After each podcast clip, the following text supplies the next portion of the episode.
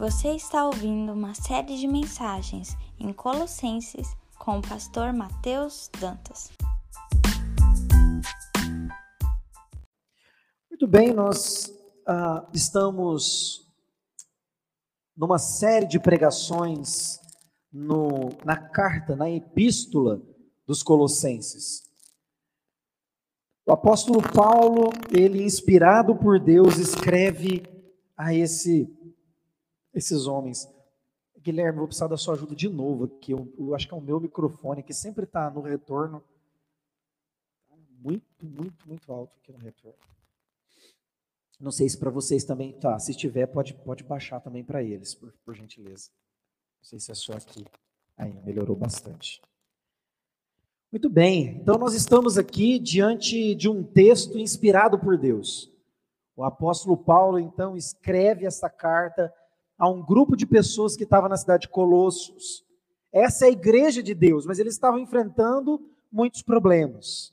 Então, abra sua Bíblia em Colossenses, capítulo 3. Hoje nós vamos meditar numa parte desse capítulo. Ah, nós podemos trabalhar alguns aspectos desse texto sem ler ele todo, porque ele é bem extenso, mas nós vamos nos concentrar naquilo que é mais importante para nós nessa noite, que nós queremos destacar.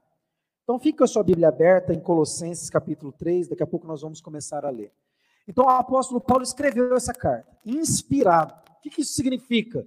Que ele escreve com autoridade, autoridade de quem fala por Deus. Ele é inspirado por Deus. Ele então está escrevendo essa carta dando recomendações, dando ordens e também explicando um pouco do Evangelho. Uma das minhas cartas preferidas do Novo Testamento é Efésios. E não poderia de ser também Colossenses, porque Colossenses é a irmã gêmea de Efésios. Alguns vão dizer, inclusive, que na verdade alguém fez uma cópia da carta e enviou. Nós sabemos que não, foi o apóstolo Paulo que escreveu mas é uma carta muito parecida que o apóstolo Paulo escreve. Ela tem, parece que, o mesmo teor. Capítulo 1, capítulo 2, nós observamos que o apóstolo Paulo está trabalhando muito aquilo que Deus fez em nós, aquilo que Jesus é e o que o Evangelho de Cristo representa ou deve representar para a sua igreja.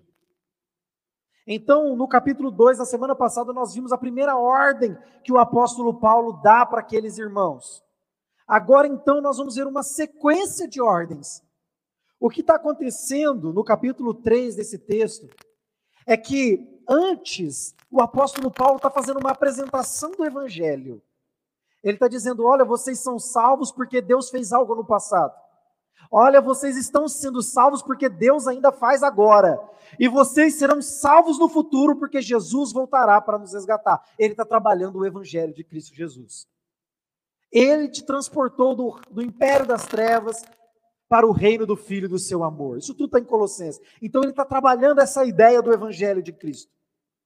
O que é o Evangelho? O Evangelho é o próprio Jesus. O Evangelho é a boa nova, é a mensagem que se mistura com Jesus de maneira que você não sabe o que é a mensagem, o que é Ele mesmo. Ele é o remidor, ele é o verdadeiro Boaz, ele é o resgatador, ele é aquele que paga o preço, nos redime, ele é aquele que nos justifica, que rasga o escrito da dívida, tudo isso nós já vimos. Ele é o nosso Salvador, ele é o nosso Senhor. E é por causa de Jesus que nós estamos aqui hoje. Daqui a pouco nós vamos ceiar, nós vamos participar da ceia. Você vai ser servido. É interessante a gente pensar na ceia. Ceia é um meio de graça, é uma ordenança. Você vai ser revestido de poder. Mas por quê? Por causa de Jesus. Por causa do Evangelho.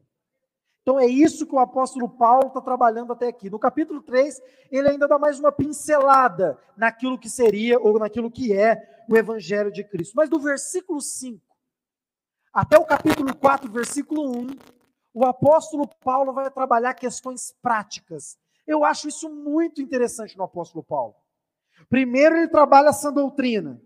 Se você não crê em Jesus conforme revelado na Escritura, você não é crente. Entende o ponto? O apóstolo Paulo trabalha com os falsos mestres, com os falsos apóstolos, com aqueles que têm desvio doutrinário. Vocês não são crentes. Vocês são falsos crentes. E a recomendação que ele dá para todas as igrejas, mantenham distância dos falsos crentes. Essa é a recomendação. Lembra o que ele escreve para os Tessalonicenses? Em nome do Senhor Jesus, eu vos ordeno que vos aparteis dos irmãos que andam desordenadamente. Essa é a recomendação do apóstolo Paulo. Então o apóstolo Paulo faz o quê? Ele primeiro corrige a doutrina da igreja mostrando para a igreja que não tem como viver o evangelho se não entender o evangelho. Ou seja, o que o apóstolo Paulo está trabalhando é que nós somos salvos pela graça, não precisamos fazer nada. No final do capítulo 2, ele vai dizer: Olha, que ninguém vos julgue, dizendo para você: não toque nisso, não pegue naquilo, não coma aquilo outro, não participe das festas, guarde o sábado. Isso tudo era sombra isso tudo era sombra. Tem uma ilustração maravilhosa da sombra.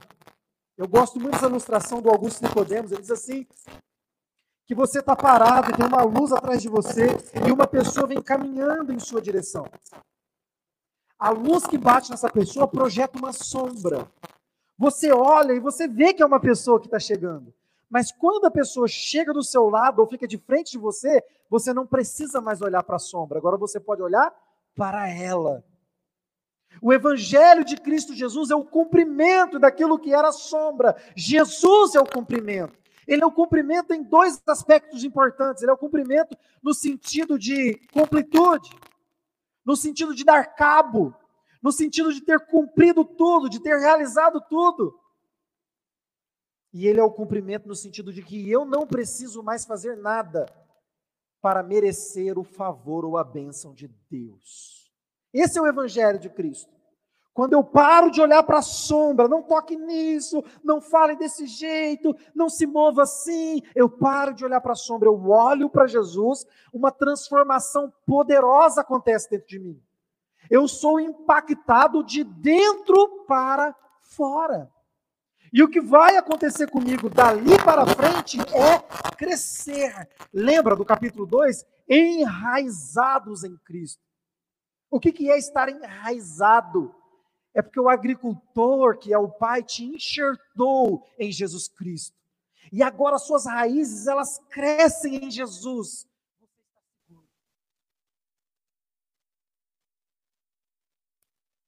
Verdadeira. Não há nenhum broto maligno, enfermo ali. Jesus é a videira, nós estamos enxertados neles, nós estamos enraizados em Cristo Jesus. Nós estamos sendo edificados em Cristo Jesus, porque nós andamos em Cristo Jesus. Então, quando eu entendo o Evangelho, acontece dentro de mim aquilo que muitos vão dizer que é uma transmutação. Não é uma simples transformação, mas uma transmutação de valores. A minha mente é trocada. Lembra lá de Romanos, né? a renovação da mente. A minha mente é trocada, é a metanoia. É pegar uma, a mente de Cristo e colocar na minha mente. A linguagem do apóstolo Paulo é fantástica. Se você está com a sua Bíblia aberta aí, você vai ver. No capítulo 5, ele vai dizer: Eliminai as vossas inclinações. No capítulo 8 ele vai dizer: livrai-vos de tudo isso. No capítulo 9 ele vai dizer: despis do velho homem. No verso 10 ele vai dizer: revestivos do novo homem. No verso 12 ele vai dizer: revestivos de um coração cheio de compaixão. Perceba, é uma troca, é uma transmutação, uma mudança radical. Vamos olhar para esse texto agora, então, depois dessa pequena introdução. Olha o que a palavra de Deus vai dizer. Sua Bíblia está aberta, capítulo 3 de Colossenses. Diz assim: Já que fostes ressuscitados com Cristo, buscai as coisas lá do alto, onde Cristo está assentado à direita de Deus. Pensai nas coisas de cima e não das que estão na terra, pois morrestes e a vossa vida está escondida com Cristo em Deus. Olha que linguagem maravilhosa. A sua vida está escondida em Cristo. Tem noção do que isso significa? A sua vida está escondida em Cristo, com Cristo em Deus. Quando Cristo, que é a nossa vida, se manifestar, também vos manifestareis com Ele em glória. Portanto, eliminai vossas inclinações carnais, prostituições, impureza, paixão, desejo mal, avareza, que é idolatria. É por causa dessas coisas que a ira de Deus sobrevém aos desobedientes. Nelas também andastes no passado, quando ainda vivíeis nessas coisas. Mas agora, livrai-vos de tudo isso: raiva, ódio, maldade, difamação, palavras indecentes do falar. Não mintais aos outros, pois já vos despistes do velho homem com suas ações. E vos revestistes, e vos revestistes do novo homem, que se renova para o pleno conhecimento, segundo a imagem daquele que o criou. Nesse caso, não há mais grego, nem judeu, nem circuncisão, nem incircuncisão, bárbaro, cita, escravo ou homem livre, mas sim Cristo, que é tudo em todos. Então, como santos e amados eleitos de Deus, revestivos de um coração cheio de compaixão, bondade, humildade, mansidão, paciência, suportando e perdoando uns aos outros. Se alguém tiver alguma queixa contra o outro, assim como o Senhor te perdoou, vos perdoou, também perdoai. E acima de tudo, revestivos do amor, que é o vínculo da perfeição. A paz de Cristo, para o qual também fostes chamados, em um só corpo, domine em vossos corações e sede agradecidos, tenha um coração grato. A palavra de Cristo habite ricamente em vós, em toda sabedoria. Ensinai e aconselhai, aconselhai uns aos outros com salmos, hinos e cânticos espirituais, louvando a Deus com gratidão no coração. E tudo quanto fizerdes, quer por palavras, quer por ações, fazei em nome do Senhor Jesus, dando graças por ele a Deus o Pai. Você percebeu que gratidão é uma, uma questão central no texto. Versículo 18. Mulheres, cada uma de vós seja submissa ao próprio marido, como convém no Senhor.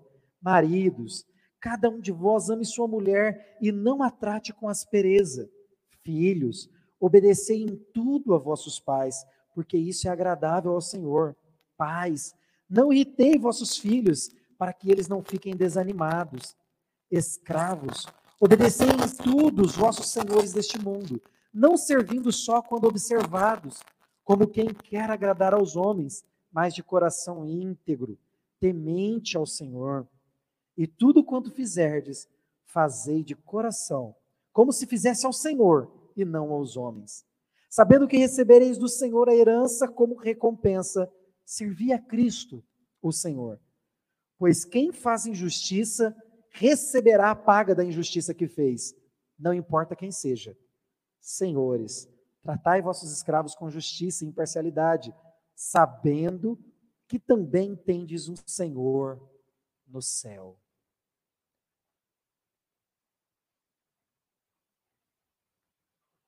Não parece estranho? Pense comigo. O apóstolo Paulo diz assim: pare de olhar para a sombra. Não deixe ninguém dizer para você, não toque nisso, não toque naquilo, não faça isso ou não faça aquilo outro. E agora parece que ele está falando para a gente fazer e não fazer um monte de coisa. Parece que soa um tanto quanto paradoxal, no mínimo, ou até contraditório. Mas o que o apóstolo Paulo está fazendo é o que Deus já tinha feito, desde sempre. Se não, lembre-se da lei do Senhor. Eu sempre digo isso a vocês, como ela começa. É o que o apóstolo Paulo faz. Ele começa como Deus começa a lei. É como se a gente não entendesse que sempre se tratou da graça. Desde o Antigo Testamento até os dias de hoje, sempre foi a graça. O homem nunca conseguiu cumprir a lei, era a fé que ele tinha no Messias que viria, que fazia com que Deus o aceitasse. E havia então todas aquelas cerimônias religiosas e todos aqueles feitos, festas e assim, que representavam, era sombra daquilo que Jesus seria. Mas o apóstolo Paulo começa como começa a lei de Deus. A lei de Deus começa assim: Eu sou o Senhor vosso Deus, que te tirou da terra do Egito. Portanto, aí ele começa a lei do Senhor. Então, a lei de Deus não se trata de você obedecê-la para se tornar aceito por Deus. Ele diz: Eu te tirei do império das trevas. Lembra, o apóstolo Paulo faz isso também. Ele vos transportou do reino das trevas para o reino do Filho do seu amor. É a mesma linguagem. Se em Moisés Deus liberta o povo da soberania do Egito, das trevas da escravidão, agora, depois de Cristo, que a sombra passa e ele se torna então conhecido, nós não somos libertos somente da escravidão humana, nós somos libertos do nosso pior mal, nós somos libertos das trevas, nós somos libertos do pecado, nós somos libertos da morte, nós somos libertos do domínio de Satanás, nós somos libertos do mundo, ninguém mais nos toca, porque Jesus não tem rival. Ninguém se coloca na frente de Jesus assim, eu vou pegar esse irmão. Não! Jesus é como aquele irmão mais velho que todo mundo tem medo. Ninguém te rela, porque você tem alguém por você. Você está nas mãos dele e de lá ninguém te tira. Esse é o evangelho da graça que salva. Mas, se de um lado Deus me salva, de outro lado, ele responde uma pergunta que nós fazemos diariamente. O que eu posso dar a um Deus que tem tudo? O que eu posso dar por aquele que fez tudo por mim, que me salvou, que morreu por mim, que me criou, que me deu vida, que me guarda, que me livra, que me protege, que me vai me levar então para novos céus e nova terra? O que eu posso dar para ele? Deus responde: Amarás o Senhor teu Deus de todo o teu coração. Não colocarás diante de Deus nenhum outro Deus, seja de imagem, de escultura, e assim sucessivamente. E o apóstolo Paulo está fazendo a mesma coisa. Ele trabalha o evangelho da graça e, na sequência, ele trabalha a responsabilidade humana. Se de um lado Deus opera em mim uma salvação poderosa, tão poderosa que eu não preciso fazer nada, ou melhor, eu não tenho como fazer nada que possa alcançar o favor de Deus. Ele fez tudo.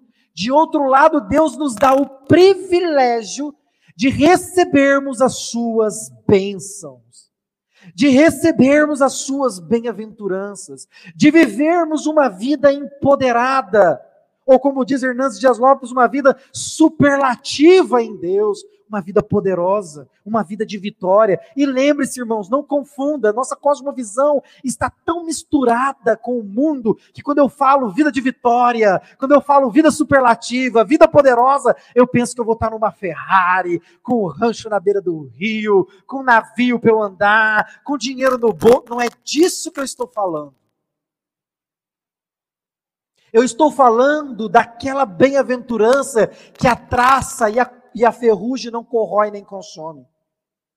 Eu estou falando das bênçãos e dos privilégios que o ladrão não rouba. Eu estou falando da vitória que não pode ser tirada por ninguém. Eu estou falando de uma medalha e um prêmio que nós receberemos direto das mãos de Deus. A minha fé em Jesus não me dá só bênçãos nessa terra. Eu posso receber. Deus ele dá. Ele abençoa quando ele quer. Mas e se ele não quiser? Como diz aquela música pentecostal famosa agora, né? Ele continua sendo Deus. E ele não só continua sendo Deus, ele continua sendo o meu Deus. Porque ele me transportou do reino das trevas para o reino do Filho do seu amor porque ele me enraizou em Cristo Jesus, porque ele tem me edificado sobre este fundamento. Então, como eu devo viver para agradar a esse Deus? É fantástico nós olharmos para isso, né? Olha o que ele vai dizer no versículo 3, no capítulo 3, do verso 1 ao verso 4. Já que fostes ressuscitados com Cristo, Buscai as coisas lá do alto. Algumas pessoas interpretam essa sessão do versículo 1 ao versículo 4 como uma ruptura do mundo material. Então eu não posso pensar nas coisas dessa terra, então eu não posso fazer uma faculdade, eu não posso estudar, eu não posso ser bem sucedido numa empresa, eu não eu, eu tenho que ficar na igreja. Eu tenho que ir para um mosteiro. Eu tenho que ser um monge. Não. O apóstolo Paulo não está ensinando um estilo de vida escapista da realidade. O que ele está dizendo, e vai ficar muito claro quando você presta atenção no texto, é que tudo que você fizer, você tem que fazer como aquele que já foi comprado pelo sangue de Jesus. Você precisa viver como aquele que foi sepultado no batismo e foi ressuscitado no batismo pelo poder do Espírito Santo. Você precisa viver como um súdito do reino que você está. Você precisa viver como um soldado desse exército. Porque quem te arregimentou, quem te alistou, não aceita baixa. No exército de Deus não existe reservista, não existe excesso de, de, de soldados, a gente não tem como pagar, não. Deus nunca ensinou a gente a orar para ter recurso na obra. A gente ora, porque a gente tem que orar. Deus sempre ensinou assim: ore por obreiros, deixa que do recurso cuide eu. Não se preocupe que você vai comer amanhã, depois, você vai falar, não, obreiro. A gente ora por recurso, isso faz parte também. Tá? Não, não vou orar mais, não, porque Deus manda. É isso que eu estou ensinando para vocês. Não é isso. O que eu estou ensinando para vocês aqui é um princípio básico. Tudo que eu faço, eu não faço mais segundo os meus padrões. A minha mente foi trocada. O meu padrão agora é outro. Eu preciso viver eliminando aquilo que eu fazia que desagradava a Deus, entendeu? Eu fui salvo, ponto final. Você foi salvo na cruz do Calvário, você nem tinha nascido e os seus pecados já tinham sido todos perdoados. A questão não é essa. A questão agora, como salvo, eu preciso viver como um eleito. Olha o que ele vai dizer aqui no texto. Vivam como eleitos, vivam como salvos, vivam como súditos desse reino. É quase que a etiqueta do reino de Deus. Como que eu devo me portar? Buscai as coisas do alto. Pensai nas coisas do alto. É que eu lembro do meu saudoso pastor. O crente, ele tem que ter os pés no chão e a cabeça no céu. Ele precisa ser responsável com aquilo que Deus colocou nas mãos dele. Ele não pode ser um da lua. O mais novo aqui não sabe quem é da lua, né? Eu sei porque é, era como meu tio me chamava, meu tio Emerson. Falava, da lua, da lua. Eu ficava bravo com ele. Eu nunca esqueci, eu era pequeno, mas eu nunca esqueci da lua, rutinha, né? Ele falava. Da lua, fica viajando. É uma ilustração boa aqui. É o crente girafa, né? O corpo está aqui, a cabeça está lá fora na janela, tem um pescoção grande. Não é isso que é ser, pensar nas coisas do alto. Pensar nas coisas do alto é deixar a mente de Cristo assumir o controle da sua vida. O apóstolo Paulo não está entrando em contradição. Ah, não toque nisso, não toque naquilo. Agora ele fala, não faça isso, não faça aquilo. Não é isso. Ele está dizendo, já que vocês foram salvos, já que vocês foram ressuscitados, já que vocês nasceram de novo, então vivam de acordo. Pensem nas coisas do alto. Olhem para as coisas de Deus. Encham-se de Deus. O cristão abre mão daquilo que nunca será seu e luta por aquilo que nunca lhes poderão tirar. A nossa vida é uma guerra espiritual. Na sequência, eliminai as vossas inclinações: prostituição, impureza, paixão. E vem uma lista daquilo que eu não devo fazer, mas eu quero me concentrar naquilo que você precisa fazer. Ele vai dizer no versículo 8: Mas agora livrai-vos de tudo isso. E é interessante como o apóstolo Paulo trabalha essa lista de pecado. Ele dá uma lista de pecado e depois ele fala dos mesmos pecados, dando outros nomes para ele. E eu quero falar para eles, para você quais são eles. Se livre da raiva. Se livre do ódio. Olha o que ele vai dizer, verso 8. Se livre da maldade, se livre da difamação, se livre das palavras indecentes do falar. Não mintais uns aos outros, pois vocês já se despiram do velho homem com suas ações e vos revestis do novo homem. A linguagem aqui é de alguém que troca de roupa. É de alguém que tira a roupa suja do, do, do dia, entra no banheiro, se lava e agora se veste de uma roupa nova. Parece que o que o apóstolo Paulo está fazendo aqui com os colossenses é o que a mãe faz quando a criança acaba de sair do banho. Não senta no chão, meu filho, vai sujar sua roupa. Não fica descalço, filho, você vai ficar doente. Não faça isso. É um cuidado, é um amor. Mostrando como é que se deve viver, se revista do novo homem. E quem é o novo homem? Ele volta para o Evangelho. O novo homem não é a nova versão do Mateus, falando de mim aqui. Ah, quem é o novo homem na minha vida? Não, é uma nova versão minha. Uma versão mais despojada, uma versão mais. mais eu não sei qual é a linguagem de hoje, né? Na minha época, mais style, mais. Não, não é isso. Não é uma versão melhorada de mim. Deus não se agrada nem de uma versão melhorada de mim. Isaías vai dizer que a nossa justiça é como trapo de imundícia. Tudo que eu tento fazer de bom, Deus não aceita, porque é impuro, porque está manchado pelo pecado. Se vestir do novo homem é olhar para o prêmio da soberana vocação que está em Cristo Jesus. Se vestir do novo homem é entender que eu não posso nada a não ser olhar para Cristo e ir até Ele com mãos vazias, como um mendigo faz para lhe pedir graça, para lhe suplicar o favor dele. O que é fé, irmãos? Fé é autodenúncia.